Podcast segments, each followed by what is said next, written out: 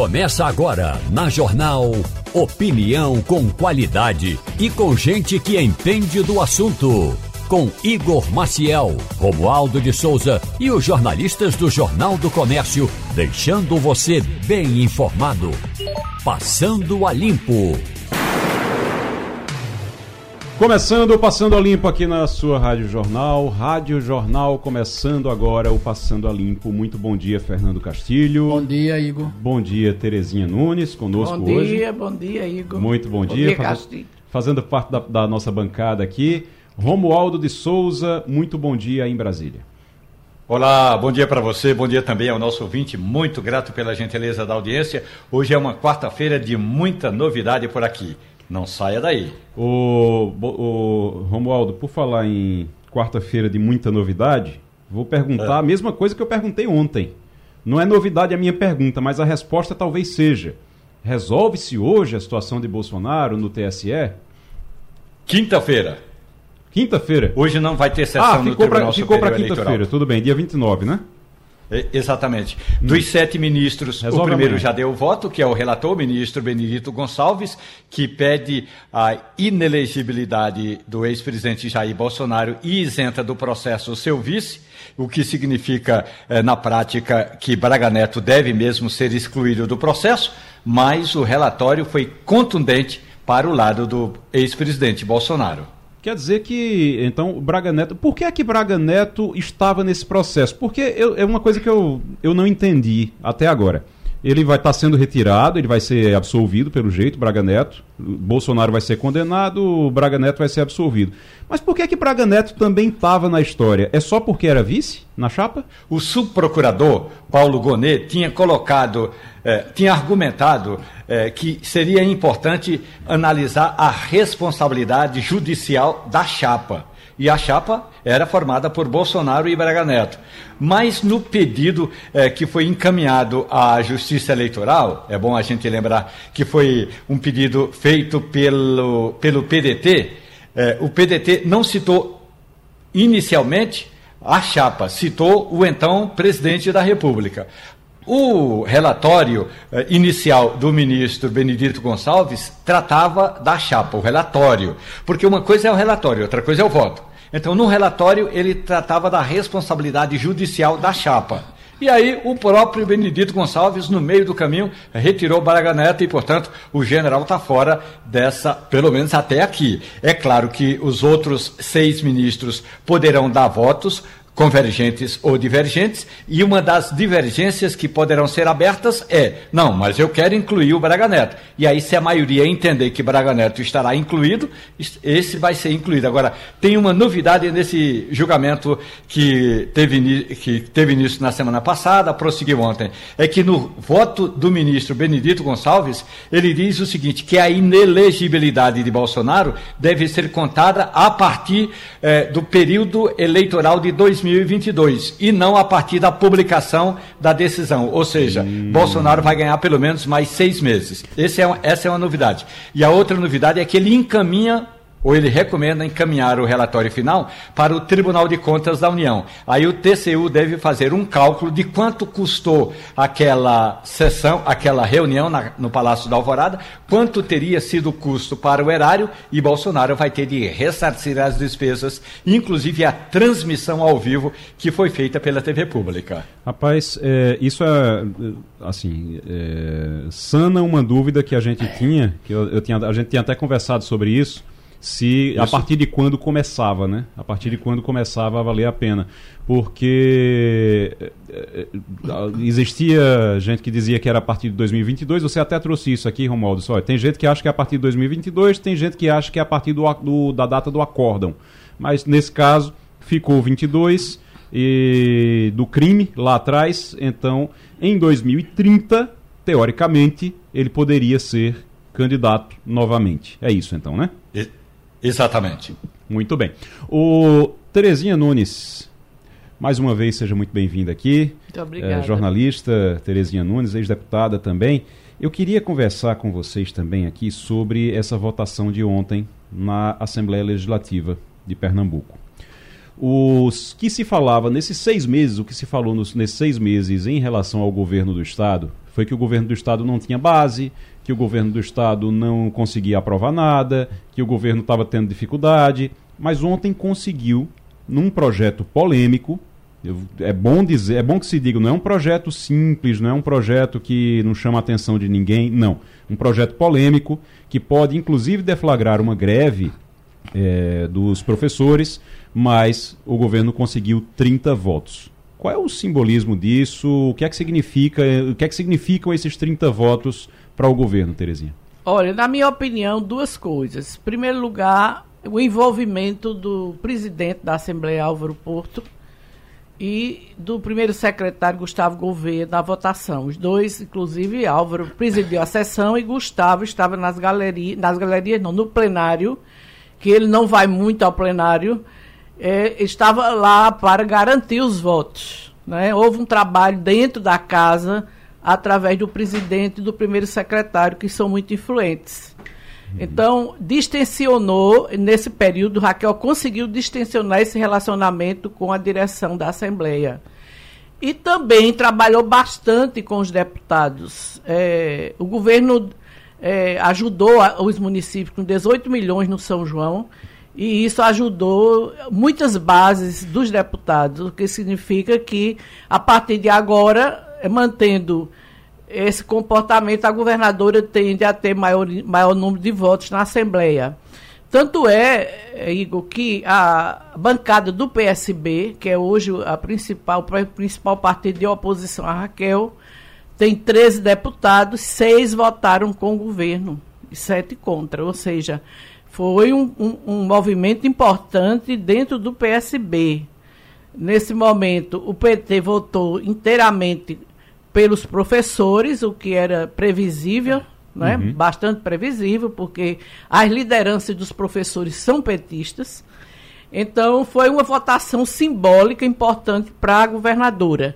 Se ela conseguir manter essa linha de entendimento com a casa, acho que a partir de agora ela vai melhorar bastante no relacionamento. Eu queria, inclusive, dizer, como você ressaltou, a questão do, da pressão que houve dentro da casa pelos professores que encheram as galerias, todas as sessões que foram realizadas e foi muito grande a pressão, foi, teve muita, muito trabalho nas redes sociais, mas também teve o trabalho de 28.600 professores que vão passar a receber o piso.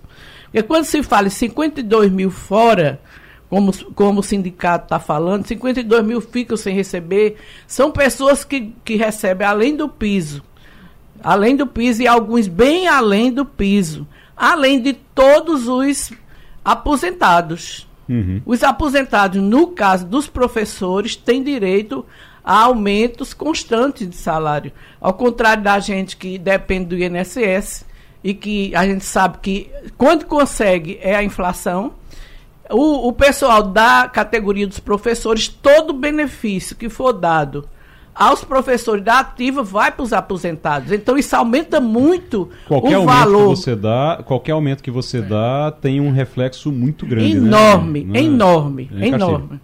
É, bom dia, bom dia ouvintes. Olha, Terezinha fala com muita propriedade e ela esclarece bem esse assunto. É, por uma coincidência, eu passei agora na frente da Assembleia, vindo para cá, e tem um caminhão já organizando a manifestação, porque é perfeitamente natural que os professores façam esse tipo de movimentação. Qual vai ser o teste? Vai ser o teste a partir do próximo dia 5, quando eles prometem fazer uma greve geral. E isso é uma bandeira muito importante, não só para os professores, mas especialmente para os sindicalistas. Né? Então é preciso não esquecer. É, aumento, momento de aumento de negociação de salário é momento de afirmação das lideranças sindicais. Então, é importante que no próximo ano vai ter eleição, vai ter modificação da, dos sindicatos e eles vão forçar essa barra. Qual vai ser o teste? É que se essa greve que eles estão anunciando, pelo menos que prometem, ou, ou do indicativo de greve, vai ser testada nas escolas, é, e se isso vai realmente prejudicar. O calendário já vem sendo, de alguma forma, prejudicado, porque, não por todas as escolas, mas as escolas onde há maior liderança vinculada ao sindical, Igor, uhum. é, sempre tem uma paralisação e o calendário acaba sendo prejudicado. De qualquer forma, eu acho que a governadora é, deu uma demonstração de força, se não de força, mas de articulação junto à sua bancada é, e conseguiu essa aprovação. Uhum. E como Terezinha disse aqui, é, o PT vai votar sempre desse jeito porque é, parte daquela bancada que está na Assembleia está vinculado com os servidores públicos. E esse é uma, uma, um comportamento perfeitamente previsível. Eu quero, eu quero Agora só... a surpresa Sim. foi os seis votos. Do... Dentro do PSB. Ponto. Esse pra é, mim aliás, foi... num dia, num dia, deixa eu pontuar uma coisa aqui. Num dia em que o PSB lançou nota falando que ia ser oposição até o fim do governo, que a, a governadora Raquel Lira ia encontrar uma oposição forte dentro do PSB. Lançou uma nota por conta, vamos lá, na entrevista da governadora ao, ao Roda Viva, na entrevista a governadora chegou a dizer que o PSB, aquele PSB de Eduardo Campos acabou, isso inclusive foi utilizado pelo PSB, dizendo, não, ela disse que o PSB acabou. Não foi isso. Ela disse que o PSB de Eduardo Campos, aquele formado por Eduardo Campos, que funcionava com Eduardo Campos, deixou de existir. Existe, claro, o PSB aí, isso aí não, não deixou de existir de maneira nenhuma. Agora, neste dia, para responder à fala dela no Roda Viva, o PSB vai, lança uma nota dizendo: Nós estamos aqui, nós somos fortes, somos a maior bancada na Alep e por aí vai, e diz: Olha, nós vamos, ela vai encontrar uma oposição forte aqui durante os quatro anos de governo dela. No mesmo dia, seis dos 13 deputados do PSB, seis votam a favor do, do, do, governo. Então, assim, é um recado, é um recado bem duro para o próprio PSB dentro do PSB. Dentro é. de algo que. É, de um racha dentro do PSB que a gente vem acompanhando já Inclusive, há bastante tempo. Inclusive, já, se previ, já se previa isso.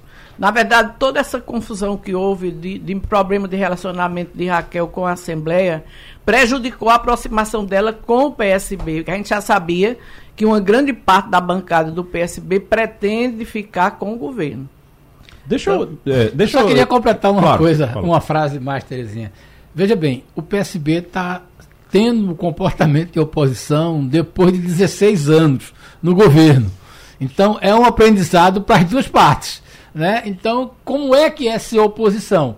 O PSB faz 16 anos que não convive com esse problema. Então é um desafio para a bancada dizer assim: e agora, como é que nós vamos nos comportar? Nós vamos radicalizar e ficar é, a reboque do PT, que vai ter a sua posição, ou nós vamos ter uma posição? Vai ser interessante. Eu não tenho a idade dos deputados aqui, todos os deputados do PSB, mas eu acho que, eu acho que deve ter deputado do PSB que estava é, na escola ainda, estava no colégio, Pronto, ainda exatamente. na faculdade, quando o PSB era oposição em Pernambuco. Então faz muito tempo já. PSB vai ter que realmente aprender como é que funciona isso, como é que, como é, que é estar do outro lado do balcão. Agora, deixa eu é, só falar ainda sobre esse projeto de lei, que é o projeto de lei complementar número 712 de 2023, que concede a readequação de 14,9% do piso salarial para uma parte dos professores estaduais. Esse que foi aprovado na Assembleia Legislativa de Pernambuco está causando tanta polêmica. A proposta teve 30 votos a 15, 30 votos favoráveis e 15 contrários. E é bom explicar uma coisa. É, esse não foi, não é um projeto que atendeu todo mundo. E essa foi a maior reclamação dos professores. Ah, mas não tem aumento para todo mundo, só teve aumento para quem não recebia o piso. O problema é que você tem uma lei essa lei não vinha sendo cumprida. É, é bom que a gente diga é, isso. É, exatamente. Essa lei não vinha sendo cumprida, tá certo? Você tem um número de, de profissionais, de professores, que deveriam todos receberem pelo menos o piso. Quando você fala o piso, você tem que dizer, olha, todos têm que receber pelo menos o piso. E 28 mil desses professores não recebiam o piso. 28.600 profissionais não recebiam o piso. Esse projeto de lei é para pagar o piso a todos. Então, esses 28 mil vão passar agora a receber o piso, e aí dá R$ 4.400 mais ou menos por 200 horas a aula. Então, esse é o piso nacional, todos vão receber. O governo está se adequando à lei. O governo está se adequando à lei.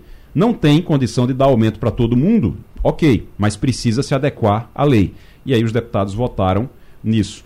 De certa forma, uh, eu acho que se tiver greve, e aí Romualdo pode até falar sobre isso, Romualdo, Normalmente, quando tem uma, uma greve desse tipo, a justiça acaba intervindo e diz: olha, a greve é ilegal, não tem motivo para estar tá tendo greve e vocês vão ter que voltar ao trabalho. Isso pode acontecer nesse caso, já que o que o governo está fazendo é somente uma adequação à lei? Pois é.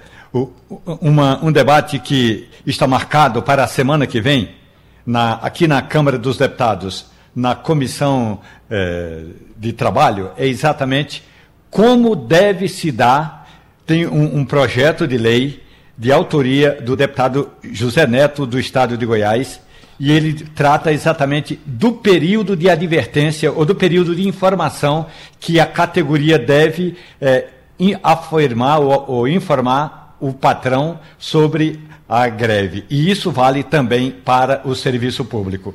Segundo eh, esse projeto de lei, si, quando se trata de áreas de atividades eh, vitais, que aí ele considera a educação como vital, segurança pública, saúde, esse período deve ser no mínimo de 30 dias. Portanto, esse debate vai ser feito agora, já na próxima semana, na Comissão do Trabalho na Câmara dos Deputados, porque o projeto de lá deve ir direto para o plenário. Ou seja, não pode simplesmente entrar em vamos marcar uma, uma data para a semana que vem, vamos todo mundo entrar em greve, pronto, tá, estamos em greve.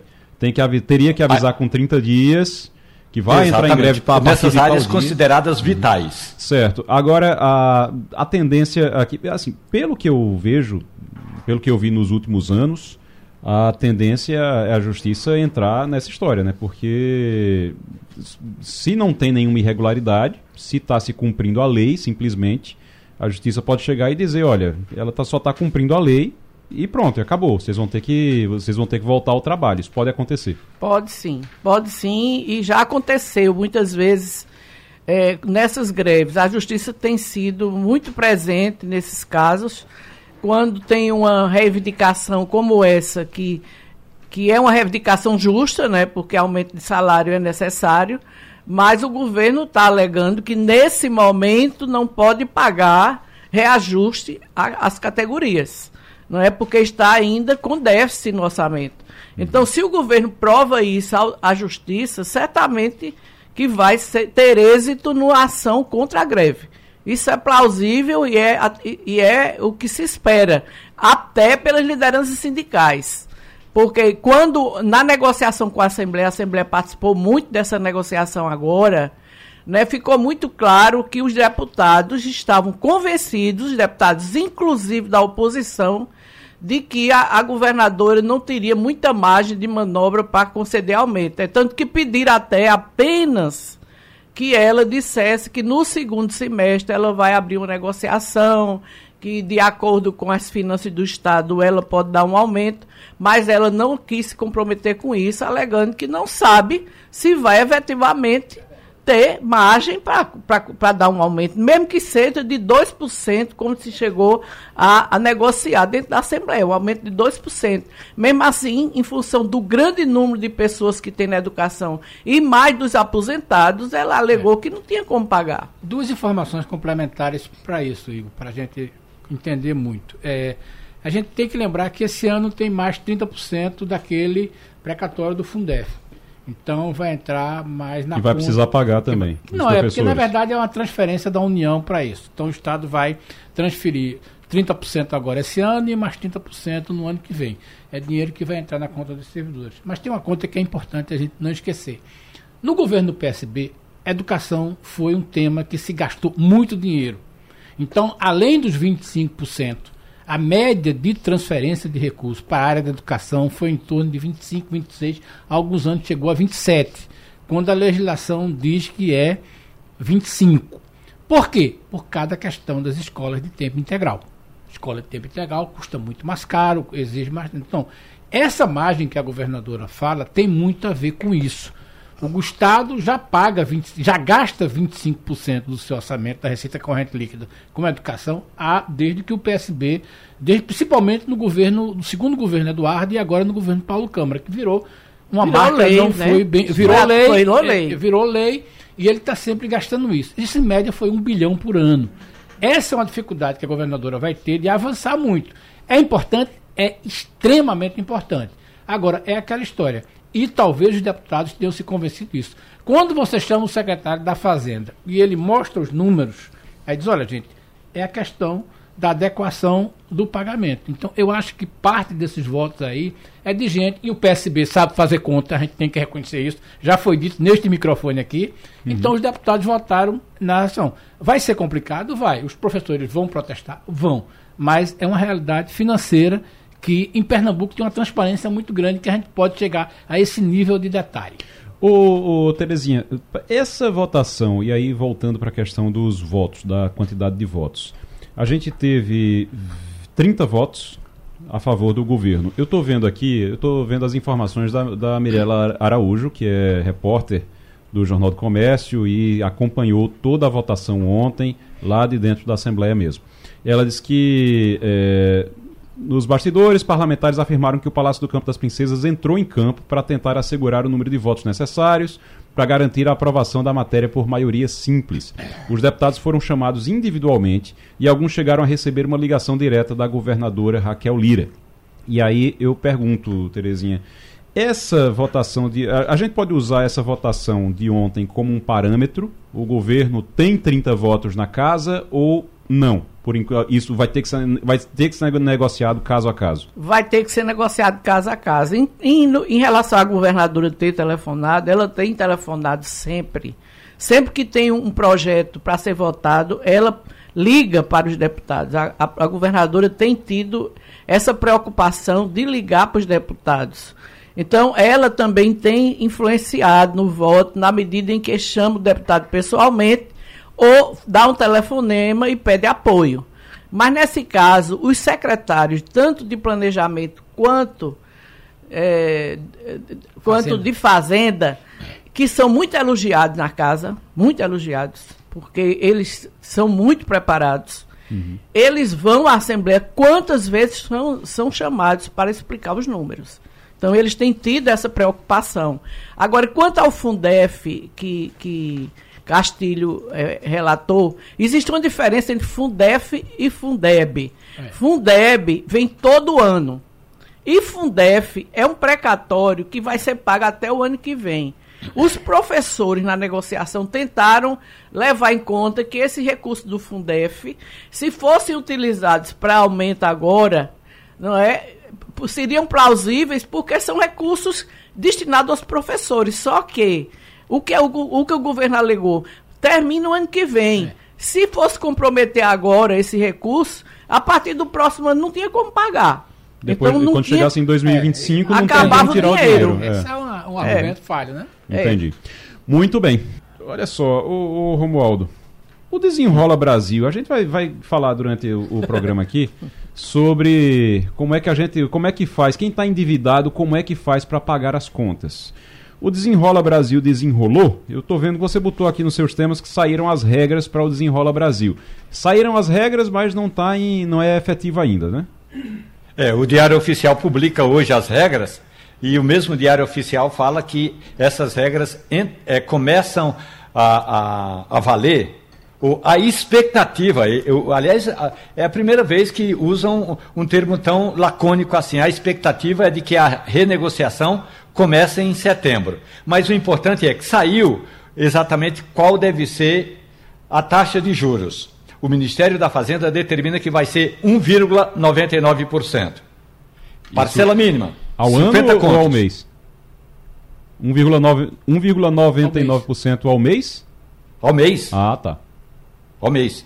A parcela mínima será de 50 contos. 50 contos de reais, 50 reais. Certo. O pagamento poderá ser feito em até 60 vezes.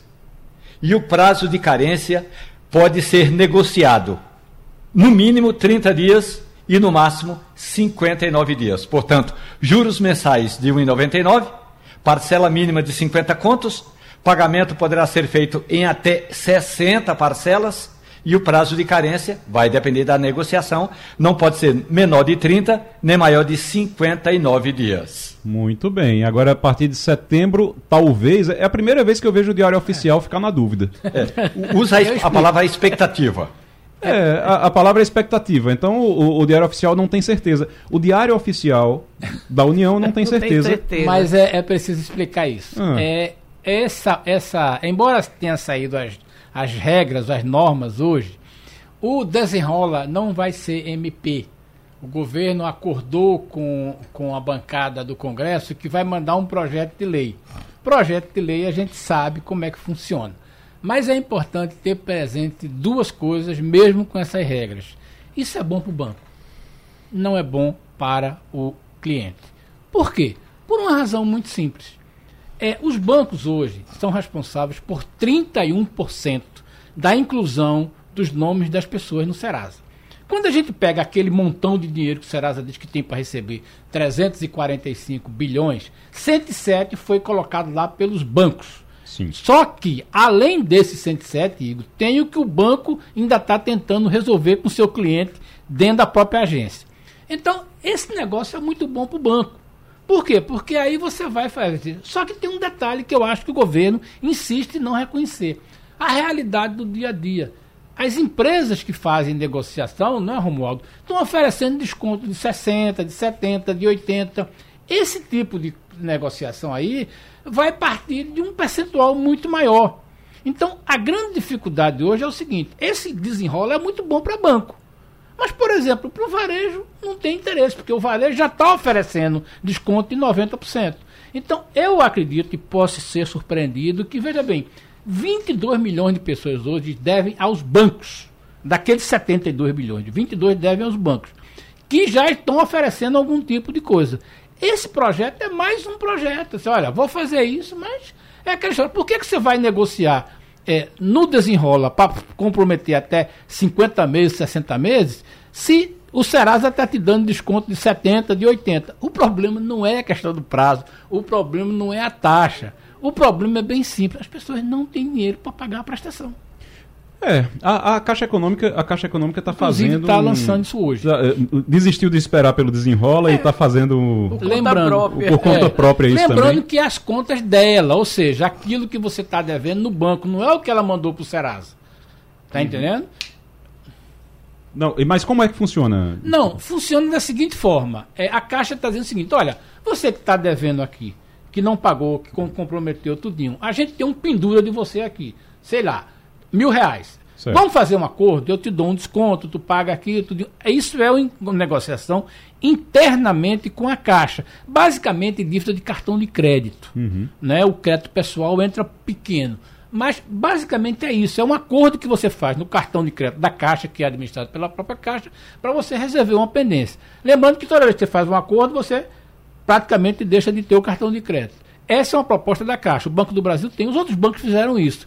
Só para que vocês tenham uma ideia, o Banco Itaú está tão preocupado com isso que ele botou 9 bilhões guardado para dizer assim: esse aqui a gente vai perder. E está numa campanha. Todos os bancos estão numa campanha para receber isso antes de chegar no Serasa. Então, esse tipo de ação do desenrola, eu não consigo ver muita vantagem, porque é o seguinte: o, o, banco resolve a questão dele, mas não resolve a questão do, do, do, do, mutuário. Eu acho que, por exemplo, se o governo quisesse gastar dinheiro com isso, podia pegar, Igor, existem 22 milhões de, 24 milhões de pessoas que devem até 100 reais. Se o governo é, dissesse assim, agora vamos pagar regras... isso aqui, a gente limpa, a gente devolve essas pessoas ao mercado. O que eu tinha ouvido é que nessas regras, Romualdo, quem deve até 100 ia ter dívida é. perdoada. Isso está incluso no, no Diário Oficial que está em dúvida? Nesse Diário é. Oficial que está em dúvida?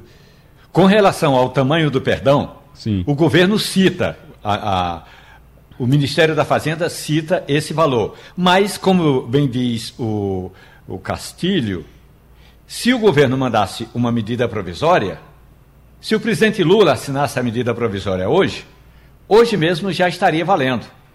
O governo preferiu, até por recomendação do próprio ministro da Fazenda, Fernando Haddad, mandar essa regra do desenrola por meio de projeto de lei, um PL. E aí vem um recado. Minha gente, eu tenho escutado muito dos 25 deputados federais, uma PL. Não é uma PL, não, deputado. É um PL, um projeto de lei. Dito isso, portanto, o governo vai mandar um projeto de lei. A medida provisória entra em vigor na hora que assina. O projeto de lei na hora em que é aprovado. Olha, isso daqui que passe nas comissões na Câmara, aí vai para o plenário, em seguida passe nas comissões do Senado, vai ao plenário. Se não houver nenhuma modificação, entra em vigor, ou se houver alguma modificação no Senado, tem de voltar para a Câmara, isso não vai só até setembro, como é a expectativa dessas renegociações todas. Isso pode ir, como diria minha avó, para as calendas gregas. Não é à toa que o Diário Oficial está em dúvida. E a Caixa Econômica Econômica disse: Eu vou cuidar logo do meu. Vou cuidar, vou cuidar do é. meu. E a Caixa Econômica disse: Eu vou cuidar do meu, não vou esperar, não. Não tem paciência para isso. É isso. E o desenrola está muito enrolado. Mas, a, mas a, a, a, ideia é que fosse é que seja realmente esse perdão seja de 100 reais. Então, quem deve até 100 reais fica automaticamente perdoado um dia quando isso for resolvido. Deixa eu já chamar Romualdo de novo, porque subprocurador eleitoral está na mira de Lula para ser o próximo Procurador-Geral da República. Quem é esse que vai. É, é, da confiança de Lula? O, é o quê? Quem é ele? Explique pra gente. Ele caiu nas graças. Ah. Caiu nas graças do presidente Lula. E, Estou só, falando do subprocurador eu... eleitoral, Ô, Romualdo, você Paulo. Gonet. A, a, gente começou falando, pronto, é Paulo Gonet, é o mesmo que colocou o vice de Bolsonaro dentro da história do, do, do processo do TSE. É ele? Exatamente. Hum, Exatamente. Tá, okay. Mas, na verdade, eh, não foi apenas por causa desse processo de Jair Bolsonaro. Mas o presidente eh, Luiz Inácio Lula da Silva eh, já deixou claro que, embora receba a Associação Nacional dos Procuradores da República, ele dificilmente vai seguir a lista tríplice. Vamos falar primeiro da lista tríplice. É uma lista escolha com escolha dos procuradores. Os procuradores fazem uma eleição, escolhem três nomes e indicam ao presidente da República. Pela ordem de votação, Luísa Frinchaisen, é, Mário Bonsalia e José Adonis. Esses são os três eleitos pela ANPR, Associação Nacional dos Procuradores da República, e essa lista vai ser entregue ao presidente Lula para que ele escolha dessa lista o substituto de Augusto Aras. Só que Lula dificilmente vai, aliás, ele deu é, a entender já na campanha eleitoral que não seguiria a lista tríplice. E aí, a, retornando a Gonet, porque Paulo Gonet caiu é, nas graças do presidente? Claro, o presidente da República está analisando vários currículos e Paulo Gonet é um especialista. O Gonet é especialista em justiça eleitoral. O Gonet tem um discurso e já fez publicações sobre a, o reforço à defesa da Constituição e do processo eleitoral vigente. E mais que isso, minha gente, tem um ditado popular lá em Carnaíba, no sertão do Vale do Pajeú, que diz o seguinte: quem tem um bom padrinho não morre pagão. Paulo Gonet é afiliado, afiliado no sentido de tem um apoio muito forte do presidente do TSE, o ministro Alexandre de Moraes, ah. e com um padrinho desse, Gonê dificilmente vai morrer pagão. Rapaz, tá bom. Ok. Até tu, Igor.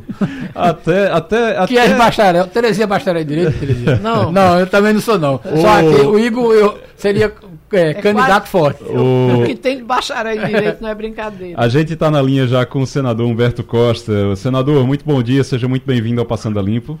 Bom dia, Igor. Bom dia a todos os ouvintes da Rádio Jornal. Senador, a gente está ouvindo, já ouvi aqui a Tereza Leitão, a senadora Tereza Leitão, estou ouvindo o senhor agora, tentando ouvir também o, o senador Fernando Dueire, mas está difícil. Acho que a agenda do senador é muito complicada, que até, até por telefone é, é difícil de falar com ele. Mas o senhor está aqui e o objetivo da gente é, inicialmente, falar sobre aquele projeto de discriminação de políticos que foi aprovado na Câmara dos Deputados, que foi para o Senado e que tá para apreciação no Senado, mas a informação que a gente tem é que esse, esse projeto não vai andar no Senado, não, ou vai, vai andar de forma muito lenta. A tendência dele é, é ficar por aí durante muito tempo, não deve andar. Eu queria saber a opinião do senhor sobre o projeto. É um projeto que foi aprovado na Câmara, inclusive com votos do PT, E aí, por isso, a nossa, a nossa dúvida também em relação ao posicionamento do, dos senhores senadores. A senadora Tereza Leitão já falou sobre ele, disse que é contra o projeto, que não, não concorda com ele. E eu queria saber do senhor. Qual é a sua opinião sobre esse projeto, projeto de discriminação contra políticos, senador? Bom, eu, eu considero que esse é um projeto totalmente despropositado, eu diria desnecessário, né? Qualquer pessoa que possa se sentir injuriada, caluniada, vítima de uma agressão, ela pode recorrer à justiça para reivindicar algum tipo de reparação, para reivindicar um processo, muitas vezes até um processo penal. Quando nós tratamos do, de problemas de discriminação para termos leis que impeçam que isso aconteça, geralmente se deve a problemas estruturais, são discriminações históricas que não envolvem, digamos, uma, uma área, uma função pública, uma coisa assim. Isso em relação, em relação à discriminação de ordem racial, à xenofobia. Então, primeiro de tudo, eu acho que esse projeto não cabe. Qualquer pessoa, seja político ou não, que de alguma maneira seja injuriada, discriminada, ela pode recorrer ao Código Penal, ao Código Civil, para obter é, algum tipo de reparação, especialmente política, no caso dos, dos políticos. Né? Então, eu acho que ele é uma coisa desnecessária e é despropositada, porque eu não consigo entender qual é a justificativa desse tipo de proposição inclusive porque ela fala é, de tratamento discriminatório em relação a empréstimos bancários, a relacionamento com o poder público, o que é mais grave ainda, não é? Existe toda uma legislação que trata da improbidade, que trata de atos de corrupção, do que quer que seja, que se aplicam a todas as pessoas, a todos os agentes públicos, não apenas a parlamentares, políticos ou ex-gestores, ex, é, né? Então, eu, eu acho que esse projeto não tem nenhum sentido, ele é totalmente desnecessário, pelo contrário, ele só expõe as pessoas que têm, que exercem atividade política a uma discriminação por parte da sociedade. Aí sim vem uma discriminação porque as pessoas naturalmente, com razão, começam a pensar. Eles estão fazendo essa lei para se protegerem, estão fazendo essa lei pra, por uma visão corporativa.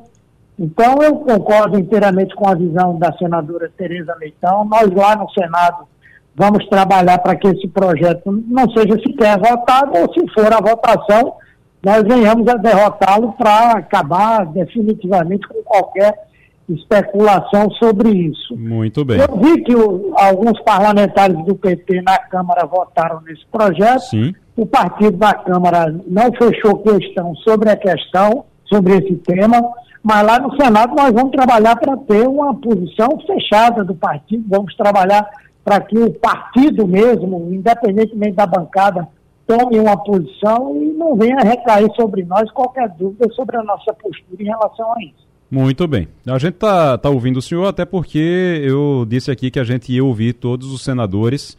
Como eu disse, Fernando Dueire, o senador Fernando Dueire, a gente não não está conseguindo ainda porque tá realmente está muito difícil. Pelo jeito o senador está muito ocupado até para falar o telefone. Eu sabia que o senhor tava, o senhor fez uma viagem para a China recente. E aí, imediatamente assim que voltou, a gente conseguiu marcar, e a Tereza Leitão, senadora Tereza Leitão também. Mas, senador, eu queria aproveitar, já que estamos aqui, aproveitar porque tem uma informação recente sobre o senhor que eu queria aproveitar para tratar aqui. O, o PT, o senhor vai assumir como vai assumir o grupo de trabalho eleitoral do PT para as eleições municipais de 2024. E eu queria saber, já em primeira mão, qual é o objetivo do PT nessas eleições de 2024? Ampliar prefeituras, é, seria, claro, mas também é, assegurar prefeituras estratégicas, capitais? Qual é a, a, a regra básica dessa eleição para o PT? Bem, isso nós começamos a discutir ontem, né? Ontem nós tivemos uma reunião do grupo, é, esse grupo ele é composto por nove pessoas, né? Eu tive a, a, a alegria de ter sido escolhido como coordenador e nós ontem fizemos uma, uma, uma espécie de tempestade cerebral, né?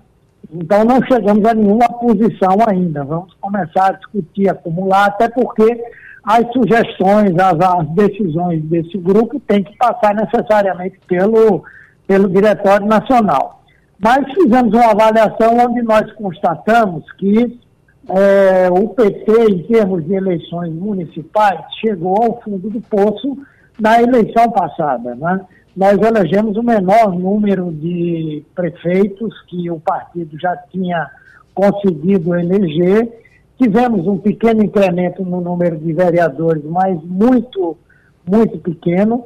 E nós achamos que é impossível imaginar um resultado pior do que esse que, tamo, que nós vivemos. Então, uhum. a nossa primeira observação é de que o partido vai realmente crescer. Agora, nós queremos um crescimento que seja é, sustentado, nós queremos um crescimento que tenha uma repercussão, é, digamos, na, não somente no número de prefeitos, mas no número de eleitores que passam a ser governados pelo PT. Então, nós queremos crescer, vamos estabelecer uma meta para isso. No primeiro momento, nós fizemos um levantamento das cidades com mais de 200 mil eleitores. Na discussão de ontem, surgiram propostas que o nosso foco seja, nesse primeiro momento, cidades com mais de 100 mil eleitores e aquelas cidades que, mesmo pequenas, o PT tem viabilidade de vencer a disputa eleitoral e nisso se incluem as capitais. A, o, o, consenso que houve lá ontem é que nós precisamos estabelecer metas realistas e trabalhar também com a ideia de que não é apenas ganhar a eleição, mas em muitos lugares você ter uma candidatura que consegue atingir uma faixa importante do eleitorado, que projeta novas lideranças para o PT, também é um objetivo importante. Então nós vamos começar a destrinchar isso a partir do dia 10 de julho, quando teremos a segunda reunião. A gente está aqui com nossa bancada. Terezinha Nunes está participando da nossa bancada hoje. Quer lhe fazer uma pergunta, senador. Senador, bom dia. É, bom dia, Terezinha. Aqui no estado, por exemplo, o PT só tem quatro prefeituras hoje, todas no interior. Então não tem nenhum prefeito na região metropolitana. É, o senhor falou nas cidades com acima de 100 mil habitantes e todas da região metropolitana estão nessa categoria. Qual é o pensamento de vocês sobre a região metropolitana e sobre o Recife? É, o senhor tem falado da necessidade de não se fazer um alinhamento automático ao PSB, porque o PT, o PT, vai considerar as suas necessidades, inclusive na negociação com o PSB no Recife. É, hoje se fala na possibilidade do PT indicar o vice de, de João Campos e também na possibilidade de haver uma candidatura própria. Então, qual é o seu pensamento a respeito de Pernambuco nesse aspecto? Bem, aqui em Pernambuco nós queremos é, ampliar realmente o número de prefeituras. Temos pouquíssimas prefeituras, apesar de todas elas estarem bem avaliadas, nós queremos crescer. Temos hoje recebido, seja por parte do próprio partido nos municípios, seja por parte de lideranças políticas importantes, alguns até exercendo cargos é, administrativos, prefeitos, vice-prefeitos, enfim, que querem é, ir para o PT, se aproximar do PT, e nós estamos discutindo isso, o que já de cara vai nos permitir ter uma meta mais ousada para o número de prefeituras que nós vamos eleger aqui no Estado. Obviamente que o PT tem todo um processo para a filiação de pessoas, isso passa pelo município, passa pela estadual, enfim, mas tem havido essa procura, o que para nós é uma coisa muito positiva. Nós vamos, sem dúvida, focar nas cidades com maior número de eleitores, e a região metropolitana tem um grande número. Por exemplo, nós temos possibilidade de candidaturas em Olinda, temos possibilidade de candidaturas em Jaboatão, em Abreu e Lima, E temos, como sempre, a possibilidade de candidaturas viáveis no Recife. Vamos lembrar que o PT, desde 1992, ele tem ficado ou em primeiro, ou em segundo, ou em terceiro lugar na cidade do Recife, sendo que de 2000 para cá, nós tivemos a prefeitura nas nossas mãos por três vezes, duas vezes com João Paulo, outra vez com João da Costa. Em 2017 e 2012 tivemos um resultado muito ruim, mas ainda assim tivemos 17% dos votos, ficamos em terceiro eh, lugar naquela disputa. Em 2016 e 2020 o PT foi para o segundo turno, com votações expressivas. Então, não é uma força a se descartar. É lógico que nós estamos na administração municipal, é lógico que nós conversamos com o prefeito João Campos sobre essa aproximação, mas em nenhum momento houve qualquer condicionamento de que a nossa entrada na prefeitura ou a nossa aproximação política necessariamente obrigaria o partido a apoiar a candidatura. Eu acho que é um processo natural, é natural que isso aconteça até porque nós estamos lá na administração, enfim. Mas não temos nenhuma posição pré-determinada. O PT tem condição, se desejar, se quiser, se achar que é o melhor caminho, né, se entender que há razões para ter uma candidatura própria, tem nomes e tem condição de disputar. Agora, obviamente que nós vamos é, conversar. Outras cidades como Caruaru, como Petrolina, Serra Talhada, outros municípios importantes, nós também vamos é, discutir aí uma possibilidade concreta de o PT participar com candidatura própria, até porque boa parte desses municípios tem segundo turno, né? Mas isso será uma decisão do partido, eu estou apenas antecipando uma opinião minha, né? E mesmo assim, marcada por muitos cis, né? Muito bem. Senador, senador Humberto Costa, conversando conosco aqui na Rádio Jornal. Muito obrigado é, pelas informações e a gente volta a se falar, viu? Tá bem, um, um grande abraço para você, Igor, um abraço para Terezinha, para todos os ouvintes da Rádio Jornal. Conexão Portugal, com Antônio Martins. Vamos agora para Portugal, vamos conversar com Antônio Martins em Lisboa. Antônio Martins, muito bom dia para você, boa tarde aí em Lisboa. Como é que estão as coisas, tudo certo? Alô? Faz parte da Deixa eu, só, deixa só a gente ajustar o áudio, acho que, não sei se é o seu áudio aí ou o nosso aqui, mas a gente está tendo uma interferênciazinha, está picotando o, o áudio, Martins. Fala de novo agora com a gente. Bom dia a todos. Agora. Né? Tá me ouvindo agora? Agora, pronto. Tá. Bom dia, Igor. Bom dia a todos da bancada. Bom dia, ouvintes. Muito bem. Tá tudo certo por aí? Tá tudo certo, tudo caminhando, né? Chovendo, tá aqui. fazendo sol, como é que tá? Não, não, fazendo muito calor, acima dos 30 graus, tá uma coisa absurda. Eu não sei como é que vai ser quando chegar em julho e agosto, que são os meses mais quentes mesmo, né? São, é, é o alto verão como é que a gente vai suportar o calor aqui. Mas, e, Se agora está desse jeito, ver. né? Vou passar direto para Fernando Castilho é. aqui para lhe fazer uma pergunta.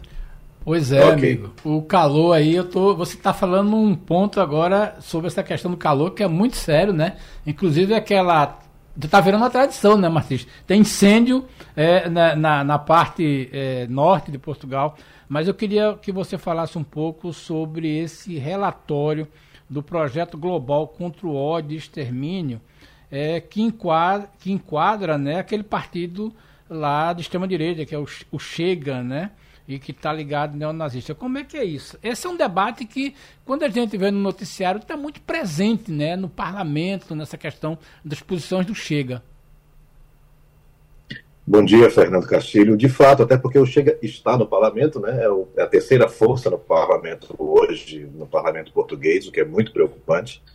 Esse relatório é de um projeto global que, desde 2020, estuda os grupos é, extremistas de ódio, enfim, e que estudou aí, listou 13 organizações daqui de Portugal, todas com atuação é, físicas, né, não só analógicas, vamos dizer assim, não só online. Ficaram de fora os grupos online, que só tem atuação online.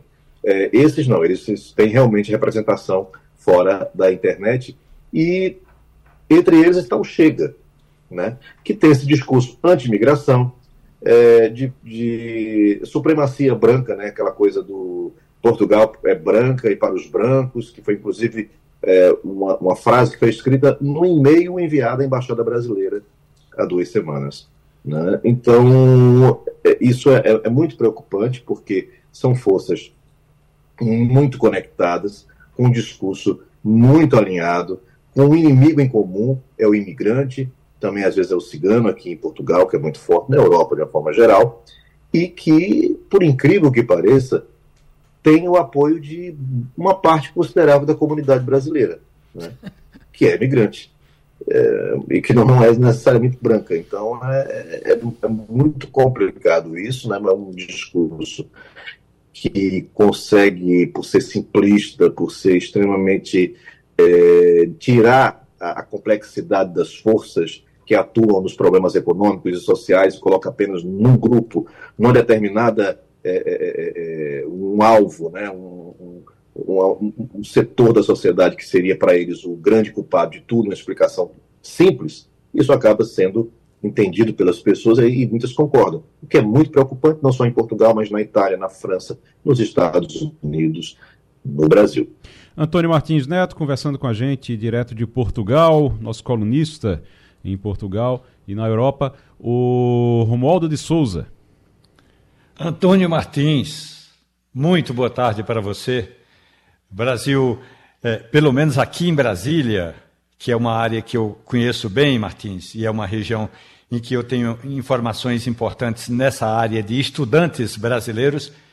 Rapaz, o que está acontecendo é que estudantes brasileiros estão, todos eles, é, migrando para projetos de, é, de graduação, pós-graduação, mestrado e doutorado em Portugal.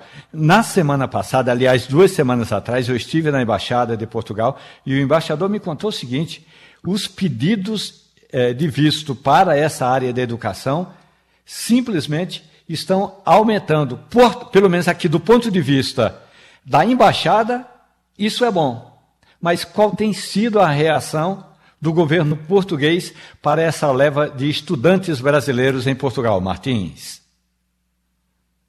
Bom dia, Romualdo. Olha, não é só no ensino é, superior, né, também muito no ensino secundário.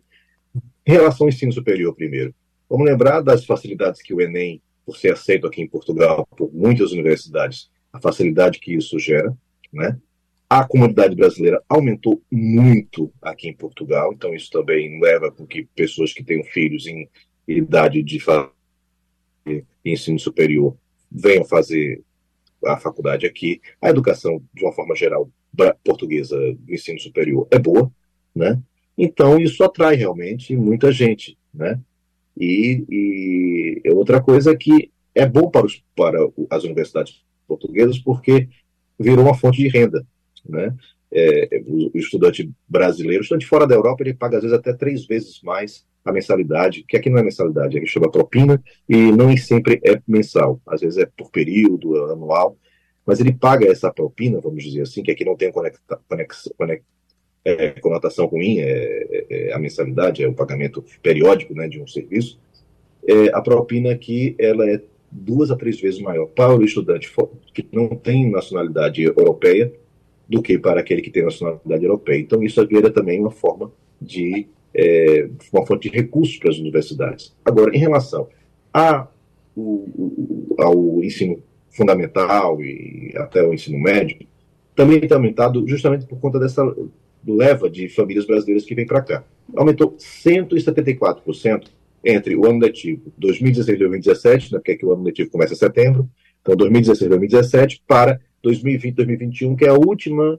contagem que tem. Saiu de 13.500 nas escolas públicas apenas, em 2016 2017, para 36.900 alunos em 2020 2021, fora as escolas particulares. O que, que isso acarreta? Bem, é, o governo tem feito algumas, a própria direção de geral de educação, né, que seria aqui um, um braço do Ministério da Educação que cuida da educação pública, ter feito várias campanhas, conscientização, conscientização com os professores, mas ainda há uma resistência dos professores em relação ao português brasileiro, a forma de falar que o brasileiro tem, a forma de escrever do brasileiro, inclusive nas universidades, né? E, e, e, os casos de xenofobia que ocorrem também nas escolas. A gente sabe que a violência dos adolescentes é uma coisa que é transversal nas escolas, e mas aqui é muito calcado. O motivo, às vezes, é a questão da xenofobia. Então, isso é algo que você tem que cuidar muito e que o governo brasileiro também tem que começar a, se, a cuidar disso. Antônio Martins Neto, direto de Portugal. Terezinha Nunes.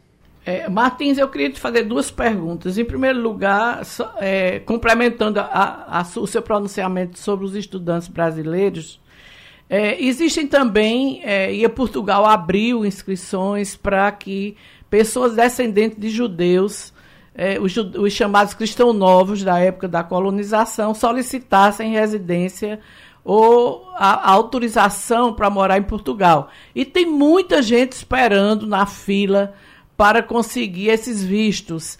Você tem ideia de como está isso? Porque uma hora o governo para de, de, de, dar concessão, outra hora abre, e tem muita gente angustiada com isso. Então, e outra coisa é como está essa reunião do Instituto Gilmar Mendes aí, que levou deputados, é, ministros para ir para Portugal. Como é que anda essa discussão feita aí pelo Instituto Gilmar Mendes? Bom dia, Terezinha. É, esse, esse evento do Gilmar Mendes, né, que já está na 13 terceira edição, é uma coisa que é, enfim, já virou uma tradição no calendário jurídico e político também aqui de Portugal, porque traz, geralmente traz muitas autoridades brasileiras. Né, você tem ideia, quem vai fechar é o presidente, o vice-presidente Geraldo Alckmin. Quem esteve na abertura foi o presidente da Câmara, Arthur Lira, justamente num dia em que é, houve a, aquela denúncia de, de, ter encontrado um vazamento que, do, da Polícia Federal, né, das investigações que encontraram um caderno com o nome dele, e seria destinado dinheiro ali é, no, no, no, carro do motorista, que, um carro que inclusive teria sido usado por ele durante a campanha. Então, imagina que são figuras não só importantes da política brasileira, do do, do judiciário também, mas figuras que estão na mídia por, né, com destaque por razões boas ou más. Mas, enfim, isso repercute muito aqui porque acaba gerando também muitas entrevistas na, tele, na televisão. Um caso como esse do Arthur Lira também, por mais que seja uma coisa é, doméstica brasileira, né, mas isso também repercute aqui de alguma maneira. E algum, algumas autoridades aproveitam aí a, a, a situação para fazer alguns acordos, como foi o caso do Flávio Dino, né, que veio aqui assinou uma série, uma série de acordos. Agora, enfim, respondendo a sua pergunta, repercute muito, as pessoas vão muito para os meios de comunicação, as autoridades portuguesas participam, o Gilmar Mendes consegue realmente reunir, até porque ele passa muito tempo aqui, ele tem um apartamento aqui, sempre está aqui, está sempre em contato com as autoridades portuguesas e as, a, o mundo jurídico daqui. Agora, em relação aos judeus, né, os cristãos novos, que teriam direito à, à cidadania portuguesa, né? Isso é um, um projeto da Península Ibérica, né, Espanha e Portugal, porque foram os, pa os, países que, na época da Inquisição, expulsaram os judeus daqui, que, quando chegaram no Brasil, na, na, na América Espanhola, se converteram ao cristianismo, né? E, e o que acontece é que na Espanha isso já encerrou, já acabou, já não tem mais esse processo. Em Portugal ainda existe, mas ainda está muito cheio de, de, confusões, porque descobriram que no Porto a Associação Israelita de lá, judaica, estaria é, uma investigação, na realidade, sobre concessão de, de, de, de, atestado de que aquela pessoa tinha um passado é, judeu é, safadita, né? É, por, e, em troca de dinheiro, né? Então as coisas estão um pouco nebulosas em relação a isso. Houve essa, essa questão da investigação que atrasou muito o processo. Eu não tenho informação atualizada de como está neste momento, mas isso realmente foi algo que repercutiu muito aqui e que é, deixou nebuloso o processo em Portugal. É, de fato, houve uma lei né, no, aqui no parlamento, tudo que concede a autorização de residência e a cidadania portuguesa, inclusive, a quem tenha como comprovar que é, é descendente de, de, judeus que tiveram que migrar força para o Brasil por conta da Inquisição, ou seja, foram expulsos daqui.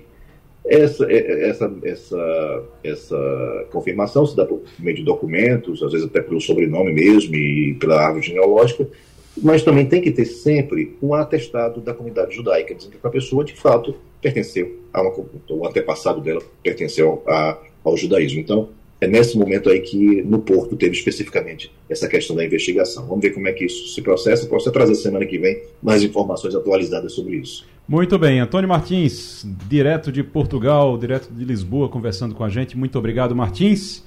A próxima semana tem mais. O Romualdo, o... a gente estava falando agora desse evento que está acontecendo em Portugal, é, que aconteceu em Portugal, ainda está acontecendo, né? O pessoal já voltou ou não? Alô, Romualdo? Oi, Igor. Oi, agora. O pessoal já Desculpe, voltou de eu, Portugal? Eu realmente perdi o contato. Tranquilo. O pessoal que, que viajou com Gilmar Mendes já é. voltou para Brasília? Não? Não, pelo menos o presidente da Câmara dos Deputados ainda não voltou. E o presidente, quer dizer, e o ministro Gilmar Mendes é, vai dar um voto hoje e vai ser um voto remoto. Ainda não está em Brasília. Ou seja, o presidente da Câmara dos Deputados, Arthur Lira, aproveitou esse chamado recesso branco para fazer essa viagem. E o que é um recesso branco? Recesso branco é o seguinte: nada vai ser votado. Aliás, foi feita até uma articulação. Não é de graça que esse povo faz essas articulações.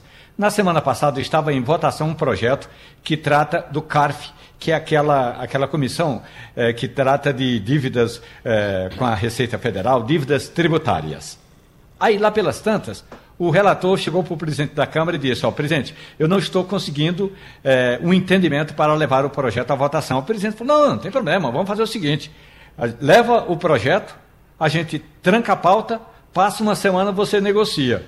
E aí, com a pauta trancada, uma semana, porque o projeto está em regime de urgência, é prioritário, não tem absolutamente nada, não tem ninguém em Brasília. Ontem eu estive dentro da Câmara dos Deputados, até turistas estão é, poucos por aqui. Então está todo mundo fazendo recesso branco no Congresso Nacional.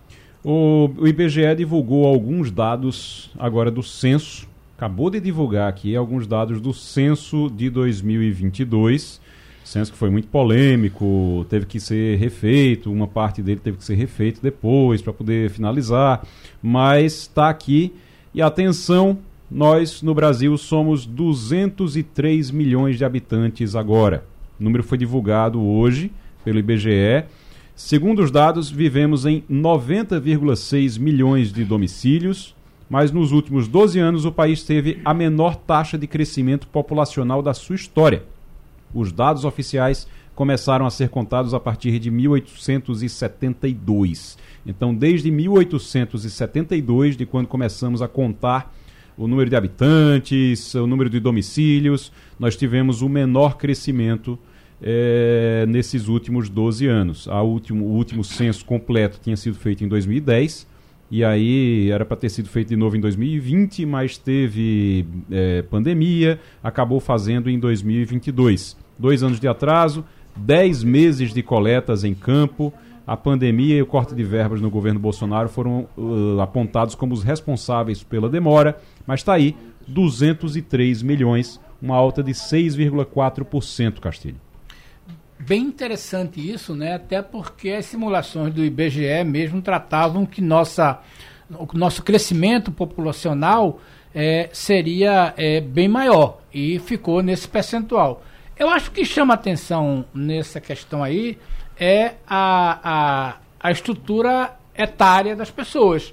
A gente tem cada vez mais brasileiros com mais de 60 anos. É uma coisa que a gente vai estudar muito ainda, mas essa questão da densidade continua muito São Paulo, continua muito é, é, as regiões mais, é, mais é, populacionais, né, os grandes cidades, uhum. mas eu acho que é interessante observar, até porque quando a gente observa os estados, né, Pernambuco, é, que tem, é, ficou agora com a sua população de 9 milhões e 58 mil pessoas, e 100, aliás, 9 milhões 58.155 pessoas.